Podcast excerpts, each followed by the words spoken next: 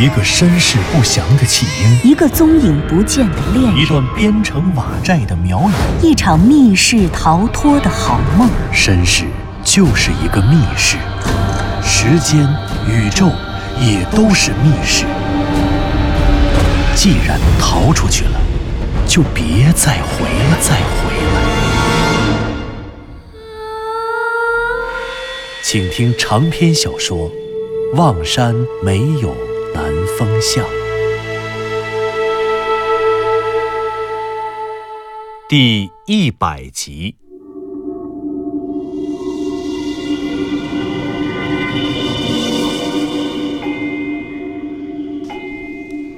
向南风、湘西谷主和藤原佐和子三人三入雍家坟地下驼宫，一连挖开了八十一口棺木。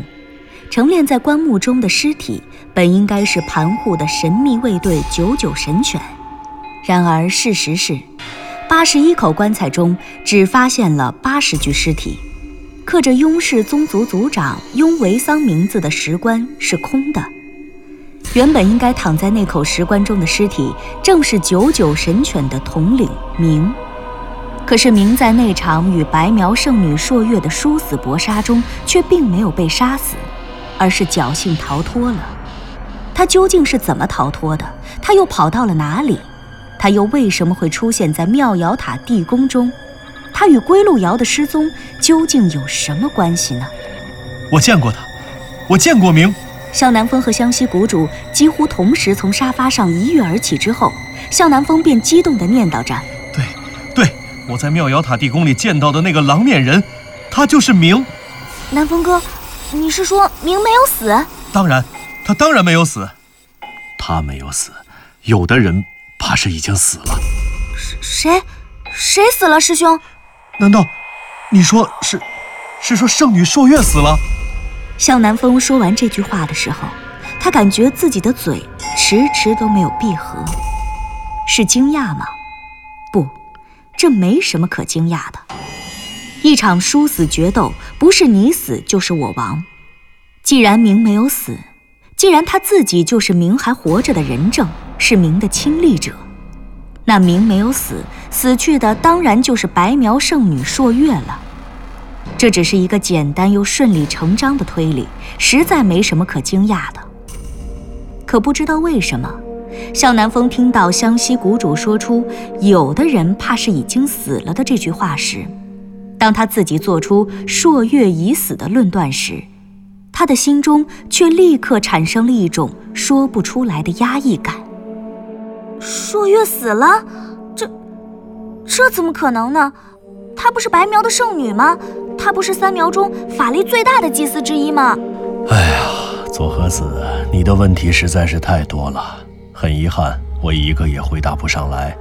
我知道的只是这样一个结果，至于过程，也许以后我们会知道的。当然，也许我们永远也无法知道。湘西谷主一边说，一边把双手的掌心向上，做出了一个无可奈何的表情，然后重新躺到了沙发上。由于想通了自己亲眼见到的那个狼犬厉鬼狼面人的身份，向南风倒是有些如释重负。虽然前路漫漫，可起码他好像知道了自己该去找谁解救路遥了。因此，向南风脸上的表情终于轻松了许多，他也跟着坐回了原来的位置，然后对湘西谷主说湘西谷主，你说的没错，虽然此中还有太多太多的疑问没有解开，但是这真的是一个重大的突破。多亏有你，否则我们即便进入了地下驼宫，找到了日令，也发现不了书中的线索，更不可能确定九九神犬和我在妙瑶塔地宫里见到的那个狼犬厉鬼的身份。哎，你等等，你先等等，我怎么没听明白？你是说，确定了九九神犬和明的身份，所以取得了重大突破吗？啊，师兄，难道不是这样吗？这算是重大突破？你们以为这就是重大突破了？开什么玩笑啊！：“湘西谷主说这句话的时候，他的眼睛忽然一亮。原来，他眼睛中的光亮来自于窗外漆黑的夜幕，来自于夜幕中刚刚爬过远方守南山山梁的月亮。隆冬的月亮，清冷寂静，像惆怅却清丽的冰山美女脸上露出的礼节性的微笑。而卸下这一片片月光的月，如同一把锐利的瓦刀，它刺破了守南山健壮的脊背，正一步一步地走向夜幕的中央。那，就是他的舞台。看到了吗？通往苗国的路，就在那里。你说什么，师兄？在哪儿？在哪儿？湘西谷主，你说什么？什么苗国的路？左和子，就在那边，你可以找到杀害你爸爸的凶手。凶手已经回到了那个世界，你得去那边为爸爸报仇。南风，你也可以找到你的归路瑶，你的归路瑶也被带到了那个世界，你得去那里救他。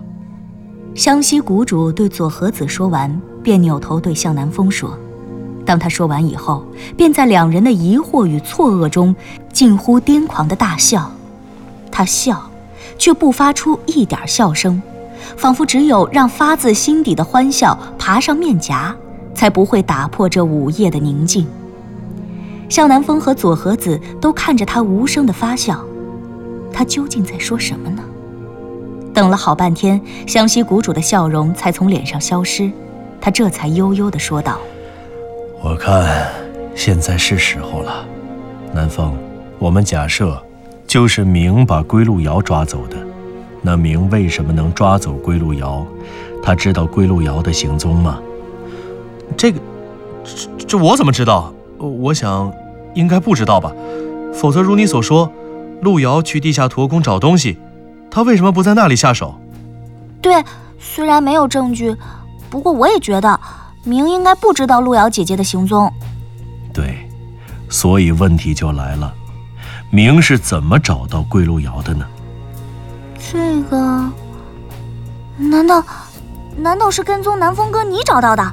不不不不，这怎么可能？再说了，路遥早就见到我了，要真是那样，他干嘛早不下手？哎，我知道了。向南风忽然灵机一动，他似乎猜到了问题的答案，也猜到了湘西谷主所指的东西。我知道了，湘西谷主，我知道你说的是什么了。你是说，明一定知道，无论路遥去哪里做什么，但他最终一定会出现在妙瑶塔地宫。对，你说对了，因为他非常清楚，归路遥想要带你去的地方。师兄，你是说妙瑶塔地宫？可是路遥姐姐为什么要带南风哥去妙瑶塔地宫呢？不。他要带南风去的不是地宫，而是……湘西谷主忽然抬起了双手，他把自己的双掌相对而立，仿佛在自己的面前摆出了一个数字十一的造型。与此同时，他转过头看着向南风，斩钉截铁地说道：“他要带你去的，不是什么妙瑶塔地宫，那地方叫做双生门。什么？”双生门，你是说，明也知道双生门在妙瑶塔地宫？当然，他当然知道。归路瑶，还有明，还有何笑大爷，或许还有很多其他的人，他们都从双生门里面来，又从双生门里面走回去的。我早就说过，双生门就是沟通我们所在的。所谓现实世界与他们所在的你的梦境世界的通道，但事实上，双生门的那边，他们的世界也是真实存在的。那不是梦，而是四百年前的神秘苗国。可是，湘西谷主，你是说，明一直在地宫中守株待兔，等着归路瑶回去？还有一个问题是，双生门被封在冰面底下。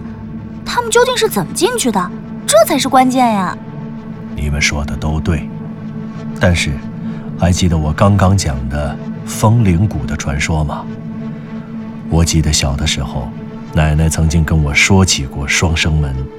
双生门的传说和风铃谷一样，是盘户叛国后有关江央下落的神旨。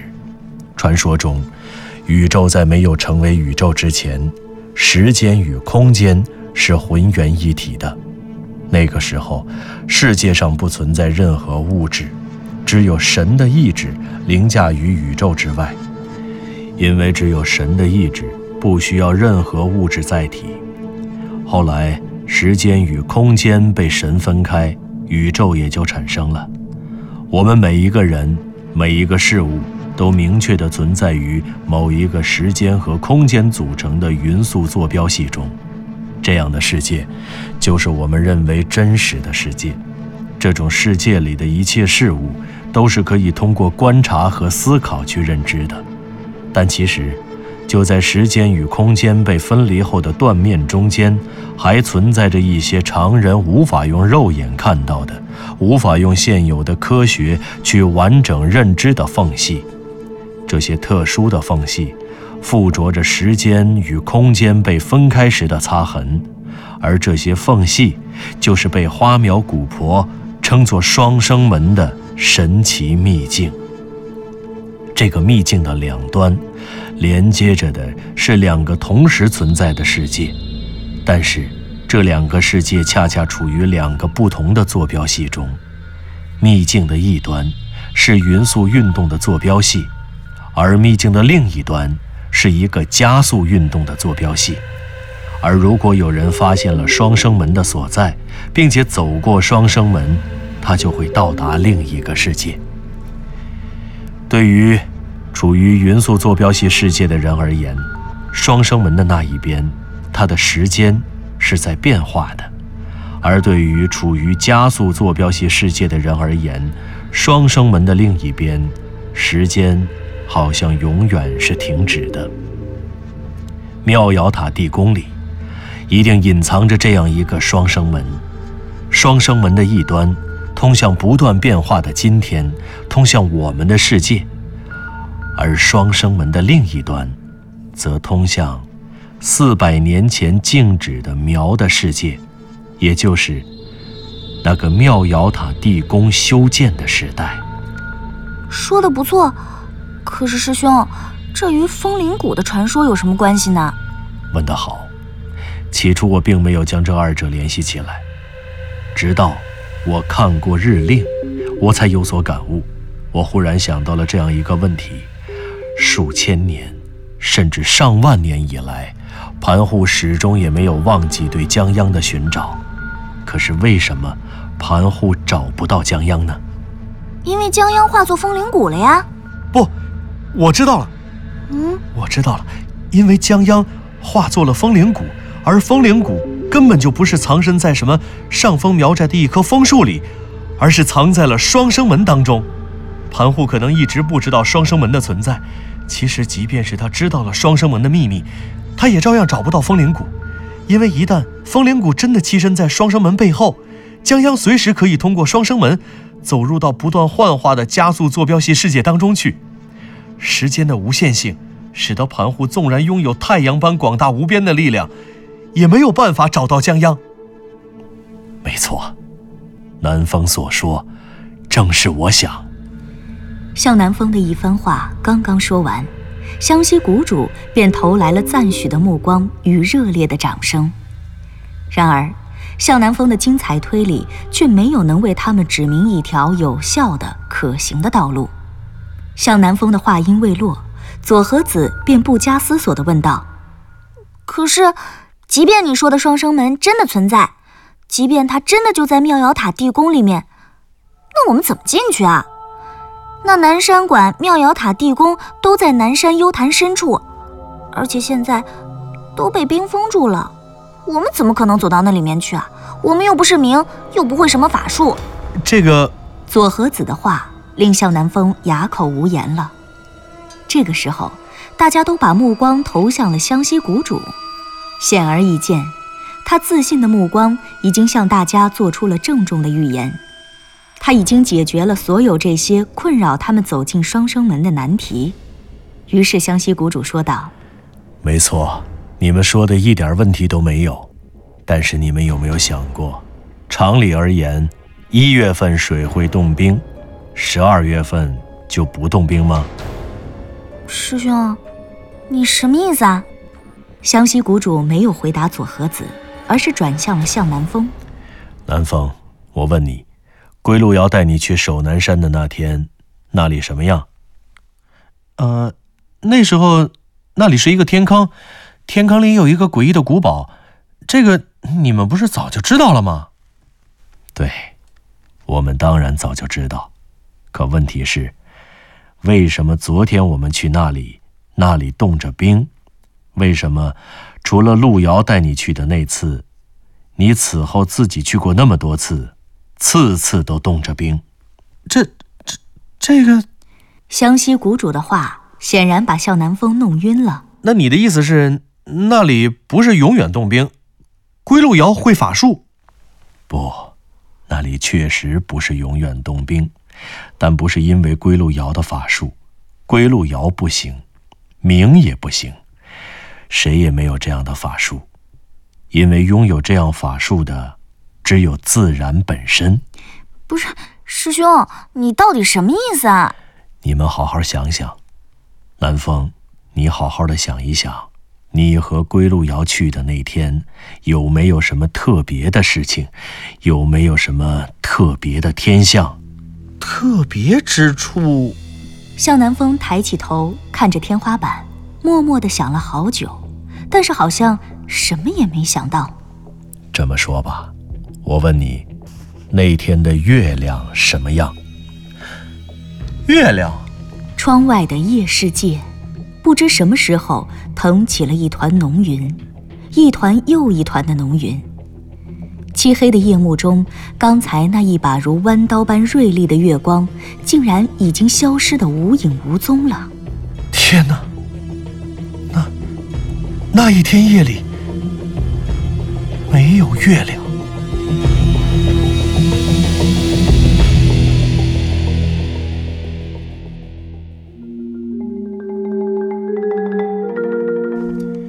中国有句古话，也是一句俗语：“天上方一日，世上已千年。”在很多传说故事、凡人奇遇中，我们都能发现类似的阐述。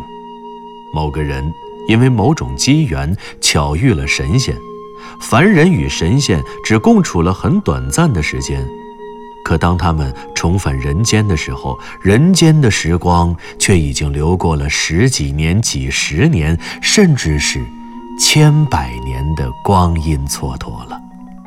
南北朝时期，南朝的梁朝有一个叫鲍坚的人，写过一本书，名叫《武陵记》。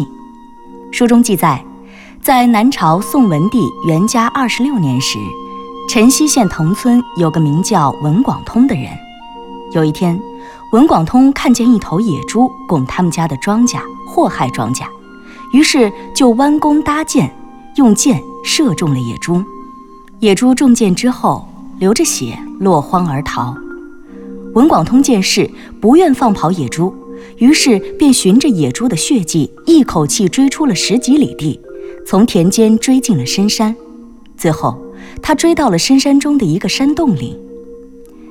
文广通在山洞中又走了三百多步，忽然，漆黑的山洞豁然开朗，竟然别有洞天。在他的眼前出现了几百座房舍，原来，山洞里竟然藏着一个不小的村落。文广通很奇怪，他从来没有听说过这深山里有个村子，他实在不认识这地方究竟是哪里。而文广通继续顺着野猪的血迹往前看，原来他射中的根本不是什么野猪，而是别人家里散养的家猪。文广通朝着猪圈走了过去，这个时候正好有个老翁从屋里迎了出来。老翁见了文广通，便问道：“是不是你用箭射了我的猪？”文广通回答道：“我并不是有意射他，只是他祸害我的庄稼，我才用弓箭射他的。”老翁听了文广通的话以后，便说道：“牵着牛踩了人家田里的庄稼是不对，可因为这样就把人家的牛抢走，就更不对了。文广通听罢，觉得老翁所言在理，而自己才是理亏的人。于是，善良淳朴的文广通立刻跪了下来，向老翁叩头赔礼。文广通的做法令老翁非常欣慰，他赶快扶起了文广通，然后说道：“知错就改，就没有过错了。这头猪今天中箭流血，这不是你的过错，而是他前世的罪过。今世。”就该得这样的报应，因此你也就不必谢罪了。老翁说完，便将文广通请进了屋里，在正堂落座。这时，文广通才发现，原来屋里还坐着十几个书生，这些书生都戴着张府冠，穿着宽袖单衣。他们当中有一位博士，独自坐在一个卧榻上面，面朝着南方，正在谈论着老子。文广通再往西边看，原来西屋里也有十几个人相对而坐，这些人正在弹着琴，琴弦上的音律优美动听，令人如痴如醉。这个时候，屋外走进来一位童子，童子手中拿着酒杯和酒壶，招呼着文广通一起饮酒取乐。文广通欣然举杯，竟然喝得半醉半醒。只感到身体十分舒坦，飘飘欲仙，于是便推辞着说：“不能再喝了。”文广通信步从房间里走出，走到村里，他发现这个村子里的人与动物、风景和气氛都和外面的村庄没什么两样。可是不知为什么，他感觉这地方偏偏像是一块远离尘世、清净空虚的净土，让人久久不愿离去。文广通心里想留下，可老翁却不愿收留文广通。老翁派遣了一个小孩子为他领路，送他离开村子。临走时，他特嘱咐小孩送走文广通之后，一定要关紧大门，以防外人再进来村里。在回去的路上，文广通就问这个孩子：“这到底是怎么回事？”没想到，送他的孩子对他说。屋里的那些人都是世外的圣贤，几千年前，他们为了躲避夏朝的暴君桀的残暴统治，来到这里。后来，他们因学道得道，都成了神仙。那位独自坐卧在榻上谈老子的博士，就是和尚公，也就是中国古代道教历史上鼎鼎有名的和尚真人。而我是汉朝时的山阳人，我叫王府四。我来到这里是来向和尚公请教老子中的一些疑义。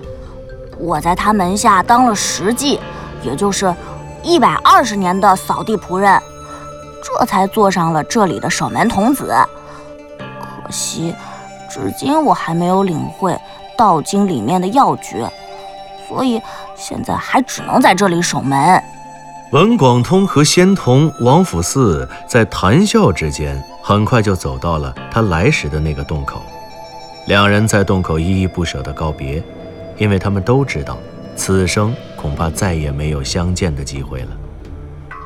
文广通踏出了山洞的入口，却意外发现了自己射伤老翁家猪的那支羽箭，而此时再看。却发现自己的羽箭早已今非昔比，羽箭的箭羽早已腐朽，箭杆断裂，就连坚硬锋利的箭头也都锈迹斑斑了。原来，文广通虽然在洞中仅仅待了一顿酒的功夫，可洞中方一日，世上已千年。世间的时光流转，转眼十二年的光阴都已经过去了。您刚刚听到的是长篇小说《望山没有南方向》，作者刘迪川，演播杨静、田龙，配乐合成李晓东、杨琛，制作人李晓东，监制全胜。